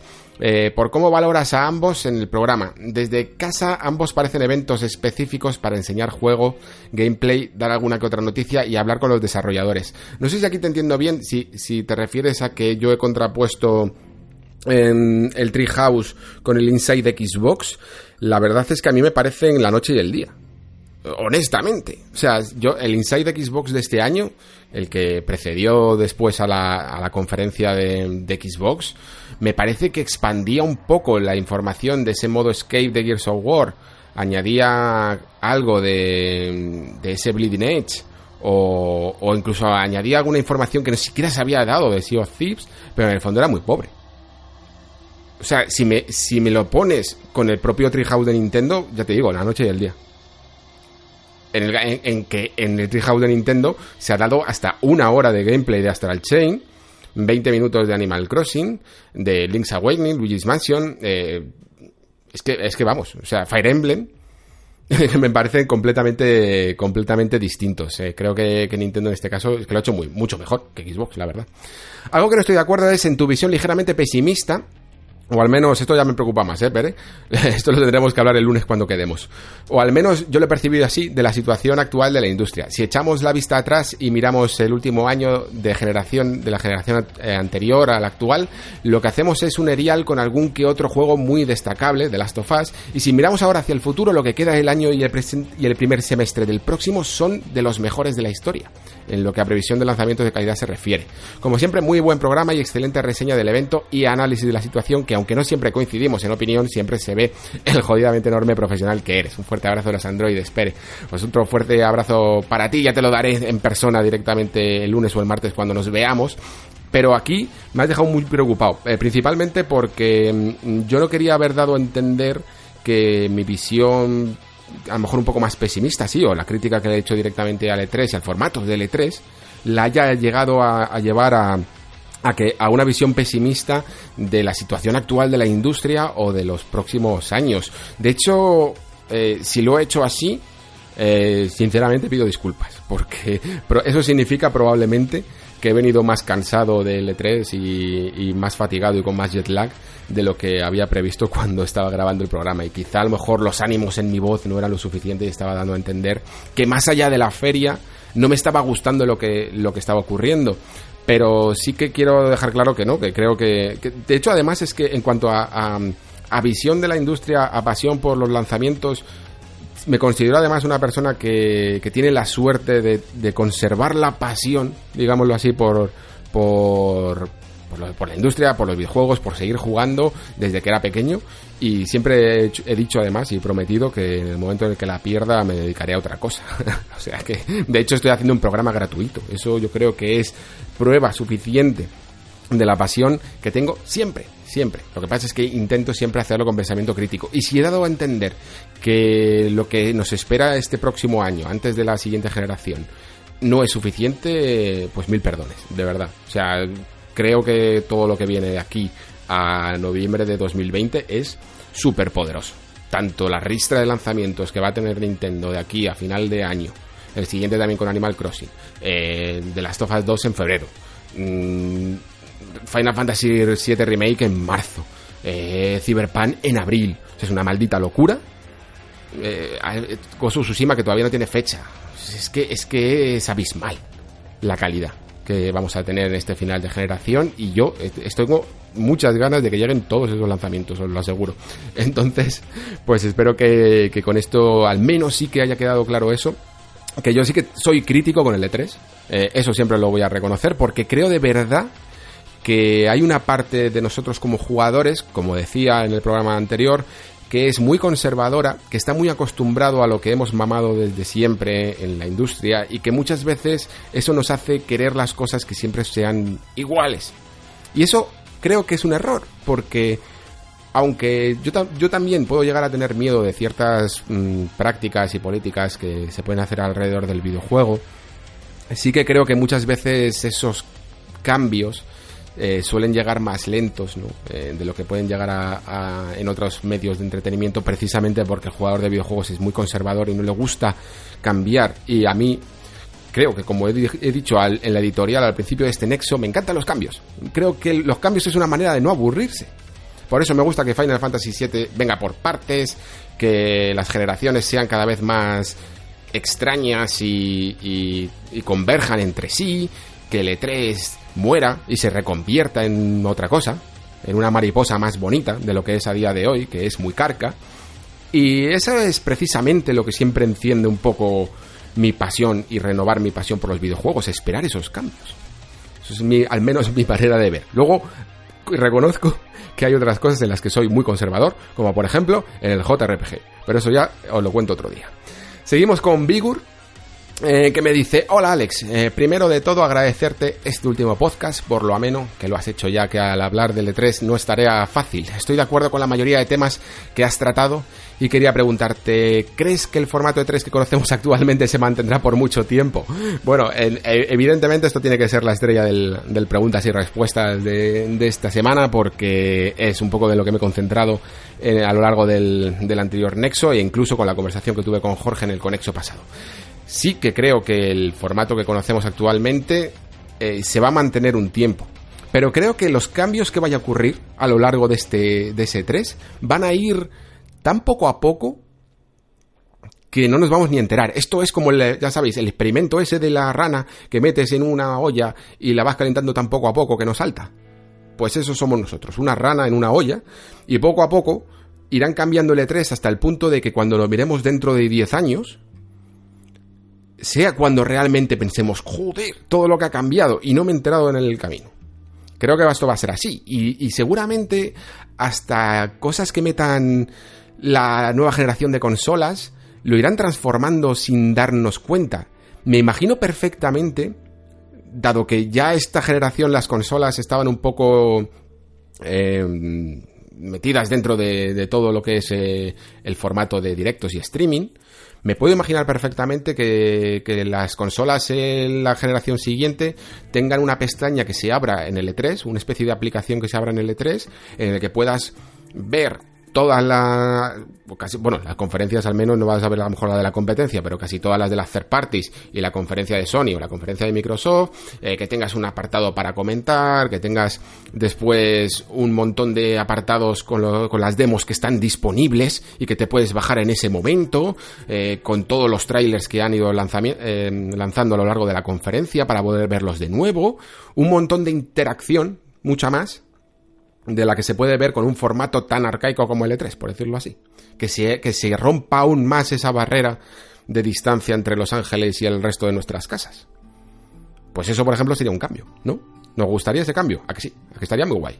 Terminar una conferencia y que de repente una, un botón que estaba como oculto o que estaba borroso y que poco a poco, a lo largo, que, a lo largo de la conferencia, se va haciendo más eh, enfocado y le podemos pulsar y bajarnos la demo del último juego, de, la última exclusiva, yo que sé, imaginaos eso, pues sería la hostia, ¿no? Pues eso es a lo que me refiero con los cambios. No creo que, no quiero que muera el E3 por per se. Sí que creo que estaría bien que la información se diera a lo largo de todo el año, porque, porque prefiero mil, mil citas mm, a lo largo del calendario que una sola y empacharme. Eso sí que lo defiendo, por lo menos hasta ahora. ¿Es posible que el cambio de generación afecte a ello? Bueno, eso yo creo que ya te, he contestado. Perdona, Bigur, que me, me, he ido ya por las ramas. Un abrazo y muchas gracias por el podcast. Contigo no me aburro en los trayectos de coche. Por mí, cuantos más largos los programas, mejor. Cuídate mucho.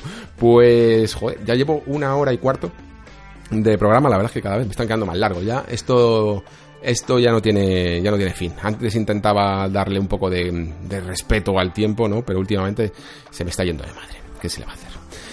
Seguimos con Karim NGE. Bueno, terminamos con Karim que me dice, hola Alex, huelga decir que es un gusto escuchar tus disertaciones sobre el E3. Yo creo que este año las novedades han sido mínimas y todo está prácticamente filtrado y para muchas compañías creo que ha sido una pérdida de tiempo porque la gente ya sabía lo que había.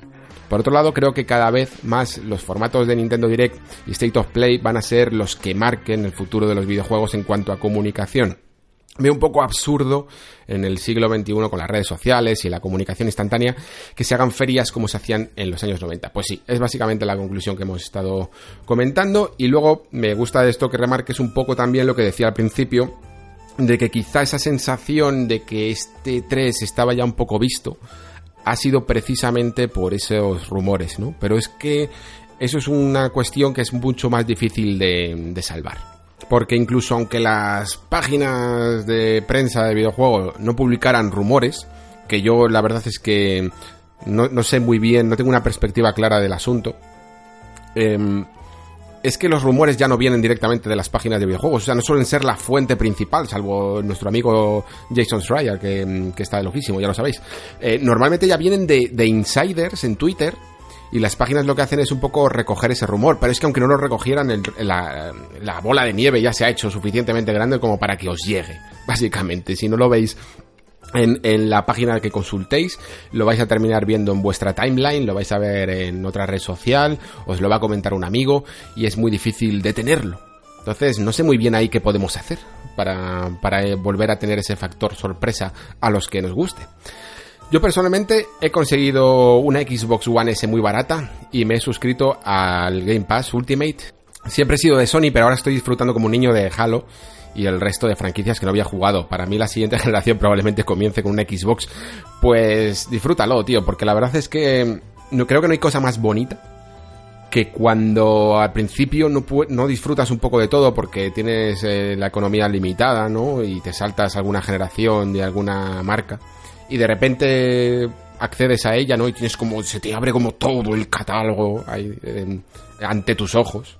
Y sobre todo, además, también como lo ha hecho Xbox, que con este Game Pass es que prácticamente tienes de repente como 100 juegos nuevos, ¿no? Eso es maravilloso. Y a mí es una sensación que por esto de que ya sí que sí, siempre voy a tener desde prácticamente soy un early adopter de, lo que se dice, ¿no? Eh, siempre voy a tener la consola desde el día 1 para vivirlo desde el día 1 todo pues en el fondo de alguna manera casi nostálgica voy a echar de menos pues cuando a lo mejor en su momento se me abrió un catálogo de, de toda una de toda una plataforma entero, ¿no? Para descubrir. Es, una, es un momento precioso, la verdad. Así que enhorabuena y disfrútalo.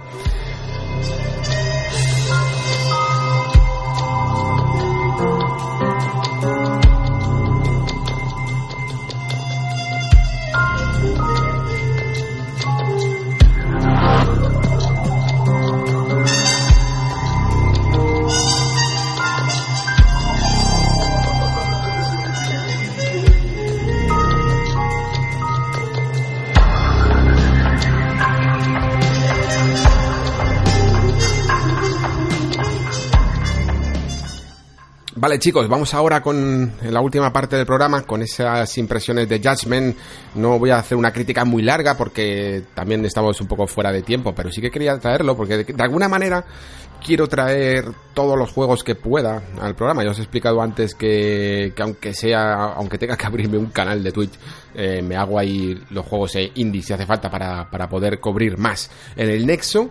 Y ya que este Judgment mm, a lo mejor sí que no le dedicaría un nexo completo a él, porque aunque sí que me ha hecho reflexionar en algunas cosas, no termino de verlo la suficiente chicha, quizá porque ya comparte muchas cosas con Yakuza que ya están exploradas, como para hacer solo, solo un nexo de él, pues me gusta hacerlo así como el anexo del anexo, ¿no?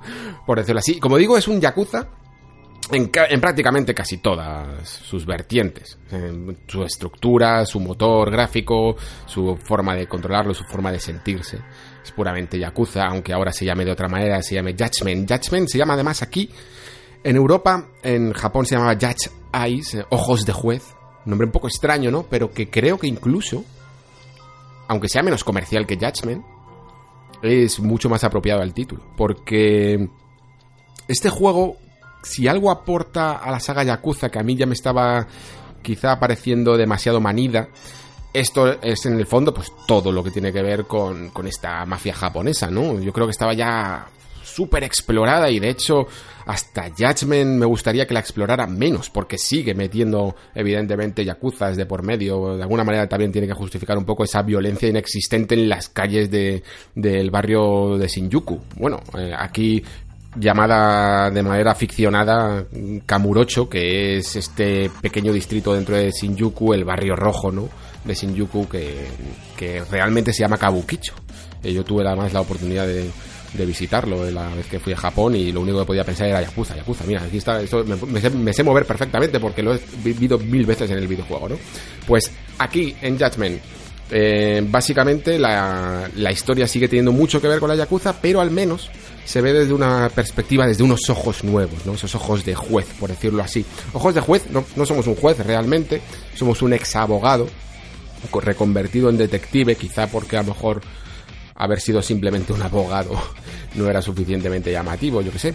Pero la cuestión es que está bien justificado porque lo que tiene nuestro personaje Yagami es que precisamente cree que ha perdido esos ojos de juez. Lo llama así de una manera quizá poética, ¿no? Por por esa for él, cree que de alguna manera necesitas saber juzgar eh, con unos ojos especiales a la gente para saber si, si dicen la verdad a la hora de haber sido Mm, víctimas, ¿no? O partícipes o criminales directamente.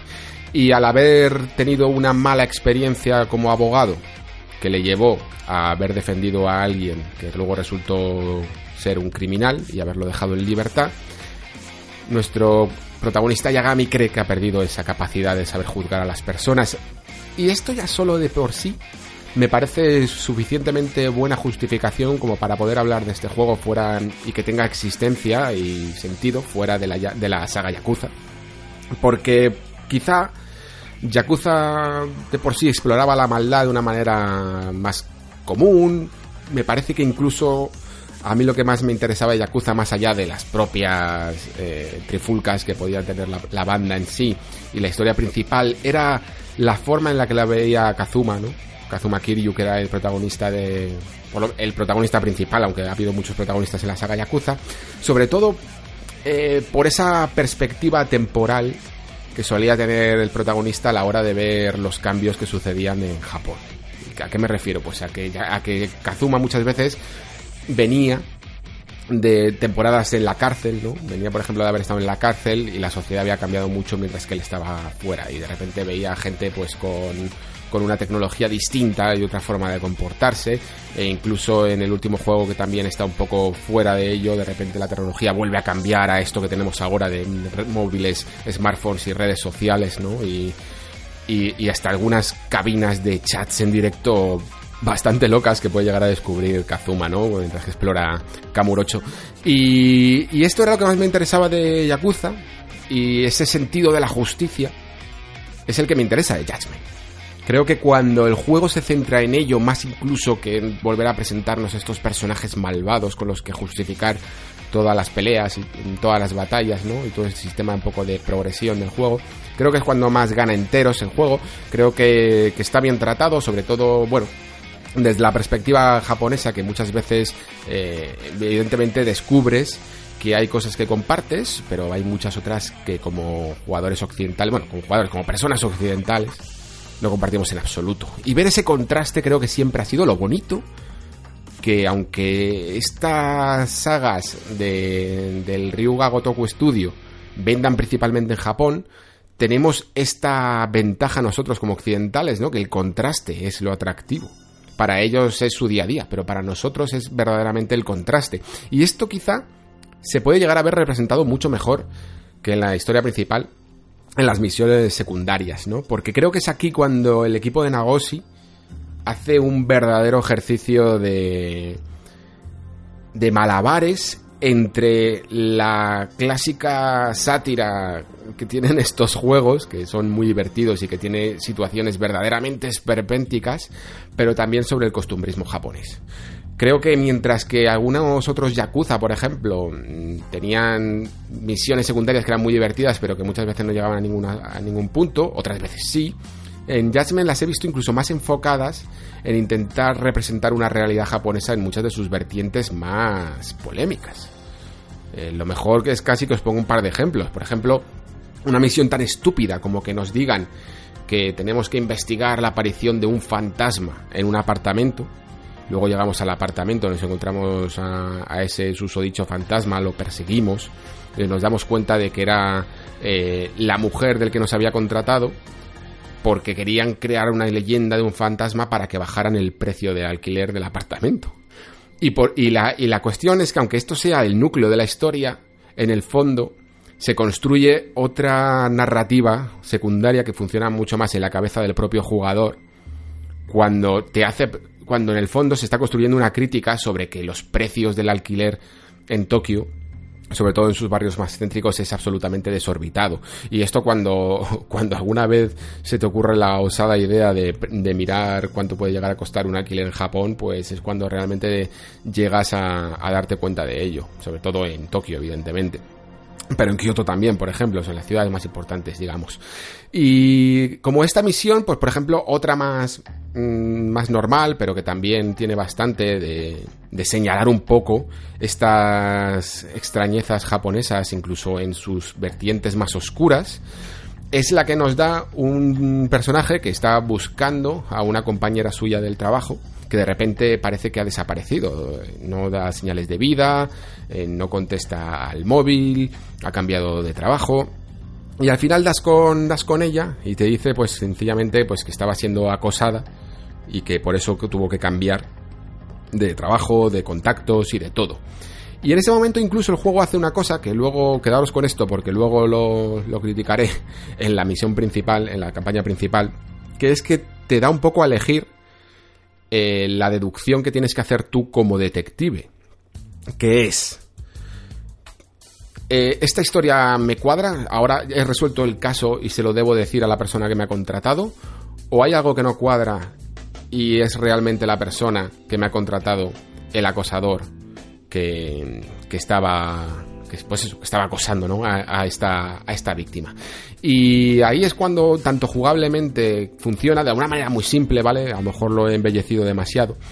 Pero, pero que también, evidentemente, te hace pensar y, ahí se muestra una cierta crítica. Yo creo que el equipo de Nagosi lo hace fervientemente a lo largo de todo el juego sobre los problemas que tiene la sociedad japonesa sobre, y sobre todo con respecto al sexo. Y mira que Nagoshi es una persona cuanto menos picaruela. Yo creo que los que hayáis jugado por lo menos a Yakuza 6 Song of Life, con estas cabinas de chat en directo con, con actrices, creo que, no sé si todas, pero algunas actrices porno grabadas eh, con, imagen real. Y eso te lo muestra el juego, evidentemente, no, no enseñan desnudez, pero, pero que era propio de la, de la franquicia y, evidentemente también todos esos momentos en los que mm, íbamos a, a, a estas míticas salas en las que teníamos chicas de, acompañamiento, ¿no? Eh, en el fondo reflejan la sociedad japonesa tal cual es. No, le, creo que intenta no quitarle hierro al asunto.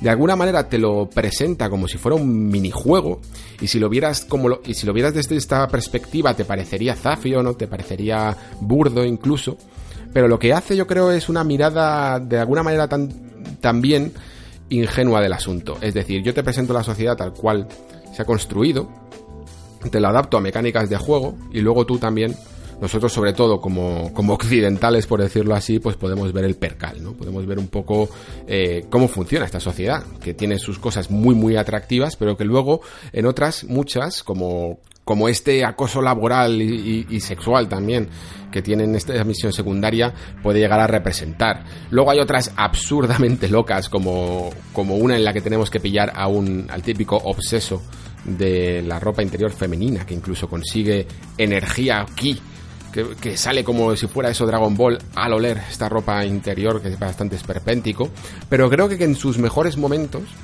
realmente el equipo consigue, consigue captar mediante la sátira ese costumbrismo japonés y representarlo con una mirada, pues eso, que no juzga, ¿no? Que deja al jugador, probablemente tanto al jugador occidental como al oriental, que sea esos ojos de juez y pueda ver de otra forma, desde otra perspectiva, la propia sociedad japonesa que, el estudio está representando. Como veis, es que aunque estamos hablando, y yo creo que todo el mundo tenemos un poco la idea de qué es Yakuza, cómo funcionan estos juegos, creo que hay una parte que funciona de manera inconsciente, que es mucho más profunda de lo que luego el juego es, que muchas veces es sencillamente irreverente, con peleas súper estúpidas y a la vez eh, absurdamente divertidas. En este caso, incluso de las peleas, creo que se ha conseguido peor que en otras entregas. Creo que Yakuza 0 sigue siendo el mejor ejemplo del sistema de batalla que puede llegar a representar eh, el estudio. Aquí se ha dado un paso atrás, quizá por la variedad y por la efectividad y por la precisión en los golpes. Pero también es verdad que se ha ganado un espectáculo. Yagami pega de una manera completamente distinta a lo que hacía Kazuma y lo hace con mucho estilo y, dando quizá rienda suelta más a, los momentos Matrix y momentos completamente absurdos como esos en los que nos podemos llegar a apoyar en la pared para realizar combos a lo bestia, ¿no? Me interesa más que las peleas, incluso hablaros de, de esa forma de investigación en las en la campaña principal. Recordáis que antes os he comentado una cosita de la misión secundaria que os he dicho, anotad esto. Pues aquí es donde viene la otra parte del asunto. Porque si bien, por ejemplo, en esa misión secundaria se notaba un poco esa libertad, ¿no? De deducir un poco el resumen del caso, la conclusión del caso. Y, y dar un poco la libertad al jugador de qué acción quería, quería representar, quería, quería llevar a cabo en la misión principal todo parece demasiado guiado. todas las mecánicas y todos los sistemas que se han construido para su para la investigación que podemos hacer como detectives, que, que no deja de ser otra cosa que mirar en primera persona determinadas pruebas, pues un poco como podemos hacer en las novelas visuales tipo Phoenix Wright o Dangarompa pues es bastante simple, eh, la parte de persecución o incluso de seguir a objetivos por las calles se vuelve algo repetitiva y sobre todo, más incluso que eso, que a mí no me importa en el fondo que haya cierta repetición, porque en el fondo muchas de las estructuras de estos juegos japoneses sí que las tienen, pero la cuestión es que a diferencia de por ejemplo lo que ocurría con Phoenix Wright o Dangarompa, en el que siempre había un momento en el que se le preguntaba directamente al jugador cómo qué pensaba él eh, en base a las pistas que había conseguido, eh, que diera una resolución al caso, ¿no? Que, que, intentara guiar eh, al juego y no el juego a él. Creo que aquí se ha perdido la oportunidad de poder explorar ese, ese aspecto, ¿no? De deducir un poco el caso y que no sea simplemente hacer lo que el juego te pide que haga. Así que espero que quizá si el estudio sigue con esta línea de juego mezclándolo un poco todo con juicios, ¿no? con la justicia, con el sentido de la justicia en un futuro Judgment 2, todos estos sistemas se, se abran y consigan incluso cosas que, pues que, como digo, juegos de más sencillitos, de novela visual, han conseguido mucho mejor. Vamos, si queréis un verdadero juego de juicios, más allá incluso del famoso Phoenix Wright, como digo, jugad a Dangarompa, vais a flipar muchas veces con algunos de los casos y, de los momentos que, que puedes llegar a, a crear esta, esta novela visual. Y con esto creo que puedo cerrar un poco esta crítica de Judgment. Mm, si bien cabe mencionar que, que quizás es un buen punto de entrada para los que no conozcáis la saga Yakuza, principalmente porque es borrón y cuenta nueva, ¿no? O sea, aunque eh, comparta evidentemente muchas de las cosas con la saga Yakuza, no lo necesitas haber jugado para nada. Y además es que a los que el inglés os suponga una barrera de entrada para este tipo de juegos, pues se ha hecho el esfuerzo de traducirlo al, al español. Se ha hecho además incluso el esfuerzo de traducirlo a los principales idiomas españoles, no solo, no solo español, sino italiano, francés, alemán.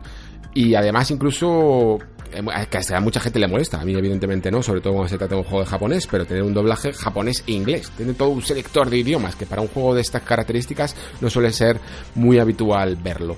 Quizá también otro punto negativo es que comparado con los que ya hayáis jugado a Yakuza, comparado con esta serie, ya sabéis que poco a poco, a medida que va creciendo en complejidad técnica, sobre todo con ese cambio del Dragon Engine que hubo en Yakuza 6 Son On Life, pues la escala del mundo va siendo cada vez más pequeña. Si en Yakuza 5 ya era desorbitada, Yakuza 4 y Yakuza 5 era muy, desorbitada, o incluso en Yakuza 0 se hizo bastante bien eh, mostrando dos perspectivas y, y, varios personajes, en Judgment se coge la base del Kamurocho de Yakuza 6 y sabéis que teníamos otro, otro pueblo distinto, mucho más rural, por decirlo así, eh, más alejado de la urbe ¿no? de, Tokio. Pues aquí directamente ha desaparecido y nos quedamos sencillamente con el Kamurocho original más limitado, ¿no? Entonces, el, tener las mismas horas de juego, por decirlo así, en un escenario más pequeño, lo hace algo, algo limitadillo en cuanto a escala.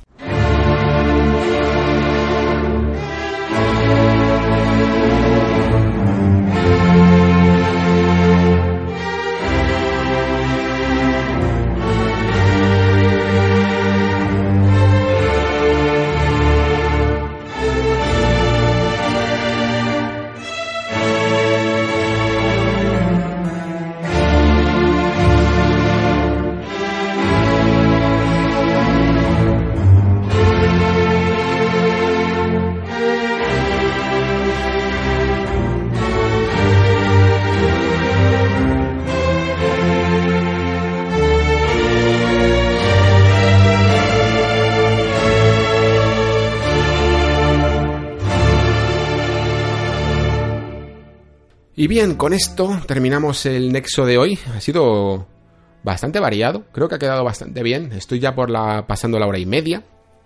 Y, pero creo que al menos hemos podido dar cabida a muchos temas, eh, tanto de preguntas y respuestas del E3 que se habían quedado y que creo que complementan bien el programa anterior. Y por fin podemos pasar aires nuevos, un poco ya también eh, de los más clásicos del programa, ¿no? Porque ya os he avisado bastantes veces de que tenía por ahí un especial que quería dedicar a los antagonistas en el videojuego, que, además me estoy alegrando un poco incluso que se haya retrasado, porque cada vez que, cada semana que pasa, voy añadiendo puntos nuevos, como en plan, ay, qué bien, esto me gustaría añadirlo también. Y, gracias a, esa, ese tiempo extra, eh, estoy bastante contento con el resultado. Tengo otras ideas por ahí, no sé si comentaroslas, si las puedo incluso mirar. A ver, dejadme que mire mis notas.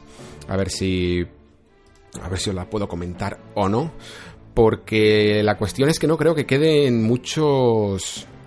Muchos programas eh, hasta el final de temporada. Creo que quizá a lo mejor tres o cuatro sería un número bastante aproximado hasta el cierre y luego ya daríamos un parón con, algunas excepciones de verano hasta septiembre. Sí, el otro programa que tenía aquí apuntado es el videojuego, le, he llamado de una manera un poco rimbombante, perdonad, el videojuego como laberinto, ¿vale? Porque sí que me gustaría a lo mejor tratar el tema de de, de, esta fórmula, ¿no? De tratar el videojuego no como, no como una historia, no como un, eh, como un mundo abierto que explorar, sino como lo que muchas veces el videojuego es y, y, no, se, y no se le atribuye, que es un laberinto. Es un, es un sistema de explorar salas y encontrar la salida a ellas. Y creo que no hay otra estructura mejor para tratarlo que la estructura Metroidvania, con lo cual nos centraremos sobre todo en, en la estructura Metroidvania y además hacer el añadido de unas pequeñas impresiones de cuando pueda jugar ya por fin a ese Bloodstain, eh, Bloodstain, Ritual of the Night, que es la última obra de Igarashi, que parece que está teniendo buena recepción y la verdad es que tengo muchas ganas de empezar a jugar. Así que nada, chicos, pues ese es un poco el menú que podemos llegar a tener en el futuro. Espero que os interese, que espero que os guste. Y ya os, os he comentado un poco en la editorial, eh, repaso un poco de lo que he dicho en la editorial, mm, darme todas vuestras impresiones sobre las ideas que os he comentado, tanto sobre si os interesaría formar algún pequeño, alguna pequeña comunidad más allá de los comentarios de iVoox, si os interesaría, os gustaría también que podamos participar en directos, eh, todo este tipo de cosas que quizá podamos llegar a implementar para la temporada 2 de este nexo. Ahora sí, me despido ya por fin hasta la próxima semana. Muchísimas gracias por estar ahí, muchísimas gracias por escuchar. Se despide Alejandro Pascual y nos vemos en el próximo programa. Hasta la próxima.